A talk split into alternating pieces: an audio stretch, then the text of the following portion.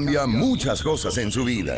El carro, su trabajo, las parejas y hasta de amistades. La Constante, su radio en la garata de la Mega. Lunes a viernes de 11 a 1 pm por el Habla Música y el 106.995.1 de la que es eterna.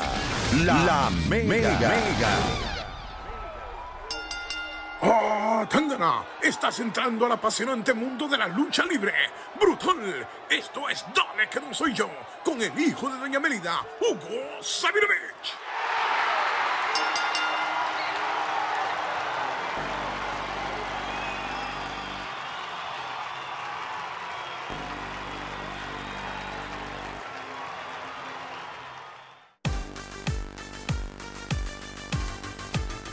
Vamos a darle por acá, vamos abajo. Seguimos acá en la grata de la Omega y este segmento, ustedes saben que es durísimo. Dale que no soy yo, con el hijo de Doña Mélida, Hugo Sabinovich. Vamos, vamos a hablar un poquito de WWE y en breve tenemos entonces la entrevista con nuestra gente por acá de Pepe Abad Hyundai en Calle, que usted debe tener ese número de teléfono de ellos, ya lo debe tener amarrado por ahí, por algún lado cerquita de usted, el 301-5759, 787-301-5759, pero ya mismito le vamos a decir porque ese número usted lo tiene que tener listo para llamar por todas las ofertas que ellos tienen acá, así que deben estar bien pendientes. Pero antes, vamos rapidito con Hugo, Eh, dale que no soy yo, Hugo, bienvenido acá nuevamente a la garata, dale que no soy yo.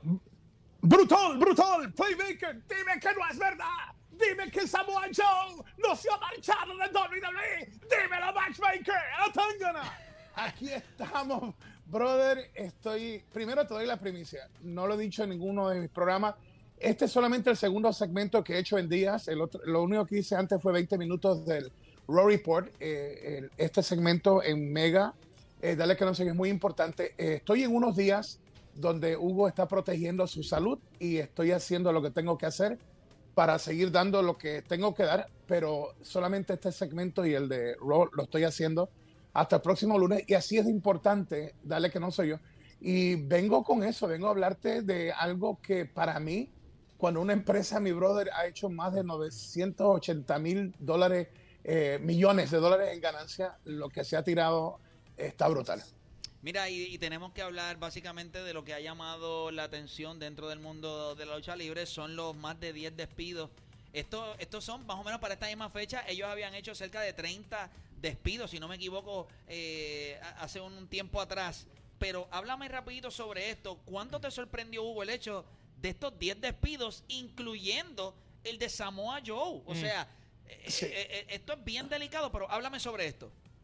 Lo, lo primero es que cuando tú, eh, el público sabe que has hecho eh, más de 900 millones de dólares en ganancias y que todavía no se recupera la industria ni nuestro planeta del COVID-19, oye, el peor tiempo para tú hacerlo, y eso que fuentes nos dicen a nosotros, de que hay otros despidos que van a salir a la luz, entre ellos de NXT, pero el, entre las icon, icon- Iconics, que para mí son un talento grande y además que representan el mercado de una plaza como Australia, que bien hecho son eh, lugares para tú hacer como un tipo de WrestleMania, eventos grandes de allá.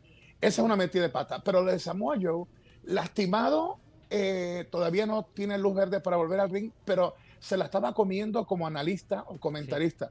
Tener tú, tú que eres de micrófono, yo que soy de micrófono, sabemos que este arte del micrófono no es fácil dominar y más aún cuando se trata de un mercado tan competitivo como la lucha. Y Joe le daba a su programación algo que ni los mismos anunciadores profesionales tenían, y era credibilidad y acertadísimos comentarios.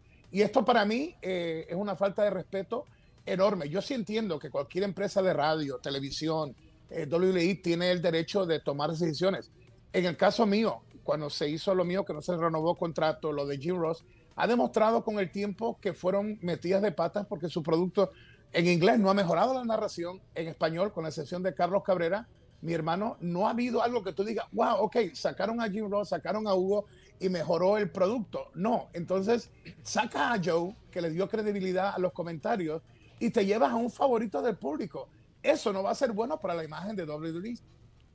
Definitivo. Y te voy a decir algo, siempre es complicado cuando ocurren estos despidos porque crea algo de incertidumbre. Hay una cláusula siempre en estos contratos que por 90 días ninguno, ¿verdad? Samoa Joe no pudiera eh, ¿verdad? Firmar. con otra compañía. Pero yo entiendo que lo mismo que tú estabas diciendo, fuera de que cualquier compañía pudiera pensar, mira, aunque no está cliriado ahora mismo para poder entrar a un ring de, de lucha, el hecho de tenerlo como una figura y lo que él le añade a las narraciones. Es básicamente como acá nosotros hablamos eh, en la NFL, tú tienes un tipo, obviamente como Tony Romo, que posiblemente, pues obviamente ya todo el mundo sabía que en su carrera ya no le quedaba más nada, pero cuando lo escuchamos en la narración, análisis de los juegos, lo que él le da al, al valor de la producción en cuestión de sus análisis y sus comentarios es impresionante y Samoa Joe le estaba dando eso a WWE. So, ellos no le dieron ningún tipo de valor. Y esa es la parte que a mí me llama la atención, porque es que no te tengo como luchador, pero te tengo de otra manera que le, le das un valor añadido a lo que estamos haciendo en nuestras carteleras. No, sencillamente a ellos no les importó y entonces lo despiden. Lo que te pregunto, Hugo, ¿tú crees que vamos a verlo firmando con otra compañía? ¿Tú crees que Samoa Joe se retira definitivamente del mundo de la lucha libre? ¿Cómo tú lo ves? No, yo creo que ahora es cuando tú te sientes retado. Me pasó a mí con cuando no se hizo un acuerdo en mi, en mi contrato con WWE. Eh, a, mí lo, a mí en ese momento me recuerdo que llevaba mi cajita fuera de, mi oficina y la rubia me decía, me decía que en paz descanse, me decía ella, oye, ¿sabes, Hugo?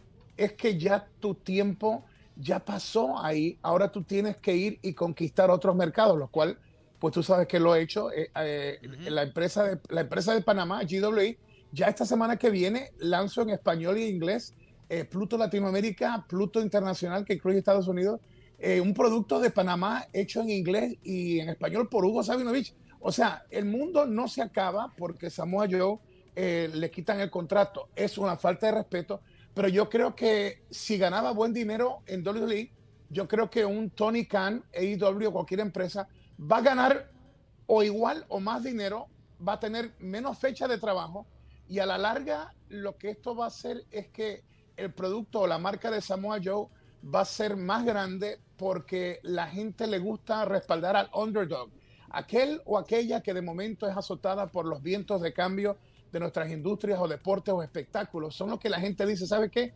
Ese hombre o esa mujer siempre nos dio lo mejor, ahora vamos a respaldar más, y en este caso a Samoa Joe. Definitivo. Eh, Odani, va a decir algo que este, Sí, Hugo, quería saber tu opinión porque a, veces, pues, yo pienso que la WWE adquiere muchos talentos, pero tiene demasiado y pues lo echan a perder. Lo hemos visto cuando trajeron a Sting, a Cody Rose, Bobby Rowe, Owen Hart y el mismo Rusev. A veces, pues, es lamentable que los despidan, pero ¿no crees que es una oportunidad este mejor para ellos cuando despiden a, a estos talentos y a lo mejor pueden coger en otra compañía y pues llevarlo a un estatus más grande. No, lo que pasa es que es cómo se hace. ¿Cómo se hace? O sea, que ya la gente sabe que. Sí, exacto. Cuando tú haces una, una transacción, ya sea en el baloncesto o algo, mira, siempre sabemos que así son los negocios. En el soccer, que es uno de los deportes que me gusta, de momento las estrellas grandes eh, eh, son, son canjeadas. Siempre va a haber malestar entre los fanáticos y todo, pero sabemos que es por el bien del negocio. ¿Cómo tú haces esta negociación?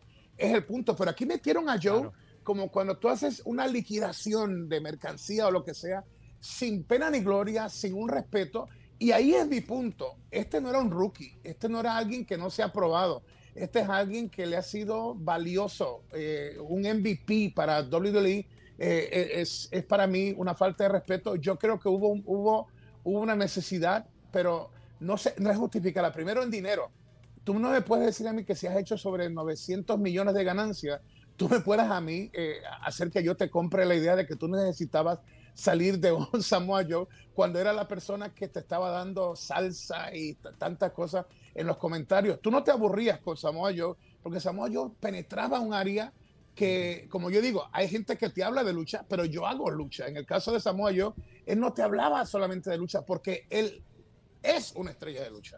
Definitivo. Oye, y otro, y otro de los temas que tenemos para, para, el día de hoy es que sube el bro, pero baja el RKO. Y aquí hay un montón de cosas. Hay perretas, hay eh, romper libretos, llega, eh, gente que llega tarde a reuniones, o sea, si algo nos hemos dado cuenta en este segmento, dale que no soy yo, es el hecho de que en muchas ocasiones la manera en la que se están construyendo las historias o lo que se está haciendo en WWE está pasando de una manera incorrecta y por eso el tenover en tantas situaciones. Háblame sobre esto porque esta historia también incluye tenovers en, en la parte creativa. Mira, si yo estuviera en la parte creativa de WWE, eh, o Vince McMahon se hubiera enojado conmigo, como lo hizo en unas cuantas ocasiones cuando yo era creativo con él, porque ya tú que me has tratado Playmaker, sabes que yo no soy un yes man, soy un hombre respetuoso, además de eso soy pastor, soy evangelista, creo en el respeto al ser humano, pero negocios son negocios.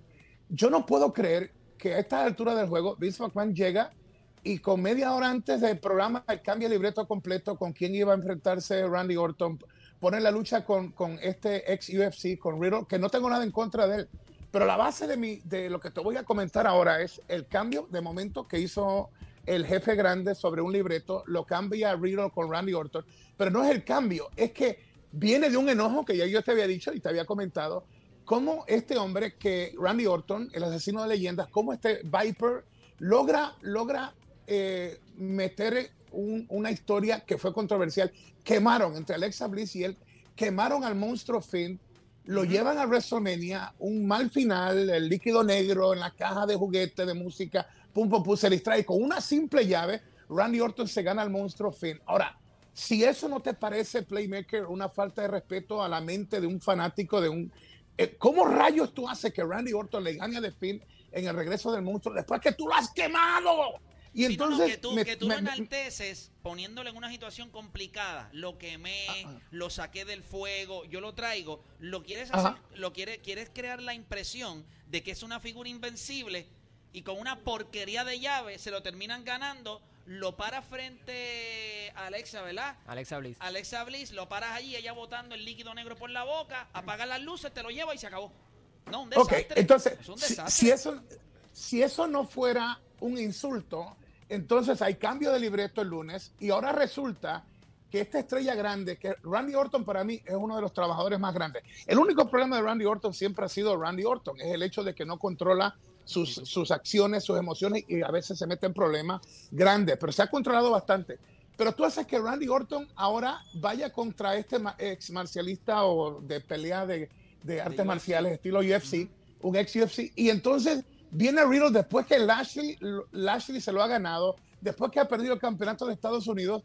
Tú haces que eh, en Raw Randy Orton pierda contra Riddle, eh. pierda contra Riddle. Entonces mi pregunta es, ¿dónde está la parte creativa? ¿Dónde está el enlace de la lógica? ¿Y dónde está el enlace de decirle al público, te respeto, te respeto, te voy a presentar historias que tengan sentido? La gente dice, ¿qué pasó aquí?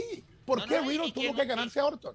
Y de la manera en que Riddle se gana a Randy Orton, a quien único afecta es a The Finn. Porque al final del día dicen, te sacan del fuego, te gana Randy Orton y después viene Riddle y le gana a Randy Orton, a quien esto único, a quien único hace lucir horrible es a The Finn. Así que... Pero esto, esto siempre ha pasado con WWE, incluso Triple H 1, que los talentos lo, les mataba el momentum.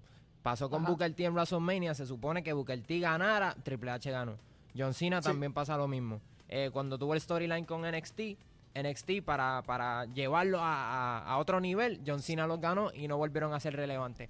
Y esto, esto es un problema de WWE, o sea, siempre se ha visto, pero esto siempre ha pasado con ellos. No, y es algo, y es algo que yo no entiendo, así que Hugo, eh, pero otra cosa que no he entendido bien es el hecho de que César tuvo su gran momento oh, en lo que fue WrestleMania 37. Lució impresionante, creo que logró conectar con la gente, lo habíamos hablado eh, en el primer segmento que hicimos después del el lunes pasado, que, eh, eh, o sea, él había tenido su momento. O sea, la duda era, ¿lo tendrá? Lo tuvo, pero ¿cuál es el plan después de eso? Porque ya lo vimos ahí. La pregunta es, ¿cuál es el plan? Hay muchas cosas en el aire. Sí, en, el caso de, de Cesaro o Césaro es el siguiente. Si alguien tiene el corazón del público, es este hombre, porque ha sido un, un caballito de batalla, eh, una de, las cosas que yo me quedé sorprendido cuando vine a México fue que entrevisté a un maestro de estrellas, eh, que de hecho es maestro también de la, de la, luchadora que yo estoy respaldando en su carrera, que es la diosa Quetzal, y es que eh, Sky fue maestro de Cesaro y también de Ricochet. Entonces, ahí es que yo entiendo por qué este hombre domina tantos estilos de lucha, desde el strong style, la lucha mexicana, la lucha americana, y por qué es que tiene esta pasión eh, la gente tú no la puedes engañar. Mira, una de las cosas que yo te digo es, sin faltar el respeto a cualquier otro fanático de otro deporte, la lucha libre no es temporada, es 24 horas, 7 días, 365, y ese es el fanático de nosotros. los fanáticos son criaturas del mundo de la lucha libre y no los podemos engañar. El creativo, el promotor, el productor que se crea tan listo que diga, no, yo sé lo que le conviene al público, se está engañando porque el público es el cliente. Y el cliente siempre ha dicho, Cesaro debe ser impulsado. Yo lo único que pido es que sean tan realistas con esa historia de que de momento no vayan a hacer algo que le quite ese empuje, ese ímpetu a lo que tú quieres ver, al underdog, a César llegar hacia donde tiene que llegar y que sea algo que el público diga, yes, yes, yes, vamos con Cesaro. ¿Cómo tú nivelas la historia de un hombre que ha sido humillado por años, que ha hecho, como se dice en la lucha libre, trabajos, o que ha sido el puente, que ha sido el, hombre que, le ha ganado, hasta mi abuelita se ha ganado a Cesaro? Pero que Cesaro, ha sido el tipo que, lo han utilizado de puente para otros. De puente. Pero que nunca perdió el arte de un luchador o una luchadora es que aunque, aunque tengas que hacer ese trabajo como profesional, es como tú lo has hecho. Y para mí Cesaro, de los mejores en la historia que yo estoy en este negocio, es de los hombres que yo lo he visto subir a un ring y que tú jamás, jamás vas a sospechar que ese hombre va a perder la lucha porque un guerrero es él y él te daba la batalla hasta el último segundo que de momento tú decías por poquito era como que Cesaro iba a ganar iba, iba a ganar esa lucha. Y eso lo y eso lo hace grande Oye, Hugo, quiero preguntarte algo. Hoy, estamos un poquito cortos de tiempo, pero quiero hacerte esta pregunta a ti para que nuestro público se lleve la información. Para Hugo Sabinovich, ¿Cesaro está listo para lo que es una lucha estelar o ser una figura estelar en WWE? ¿O tú entiendes que su historia necesita todavía un poco más de build-up?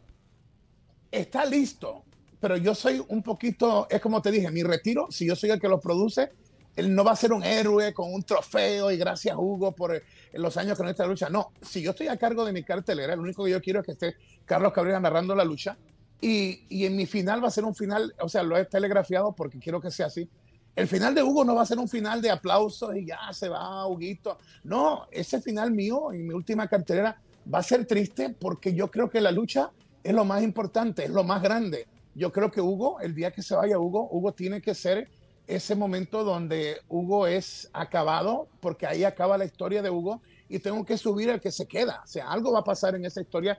¿Qué pasa? Con Cesaro, lo que yo haría es, antes de darle el triunfo supremo, yo haría todavía que alguien le aguara la fiesta, cuando la gente cree que va a comerse el pastel o ese momento de gloria, que alguien todavía, y ese alguien tiene que ser alguien que todavía no está en la empresa. Es el momento que yo entraría en la historia, si yo soy el creativo, entraría a un Lesnar o entraría a un CM Punk.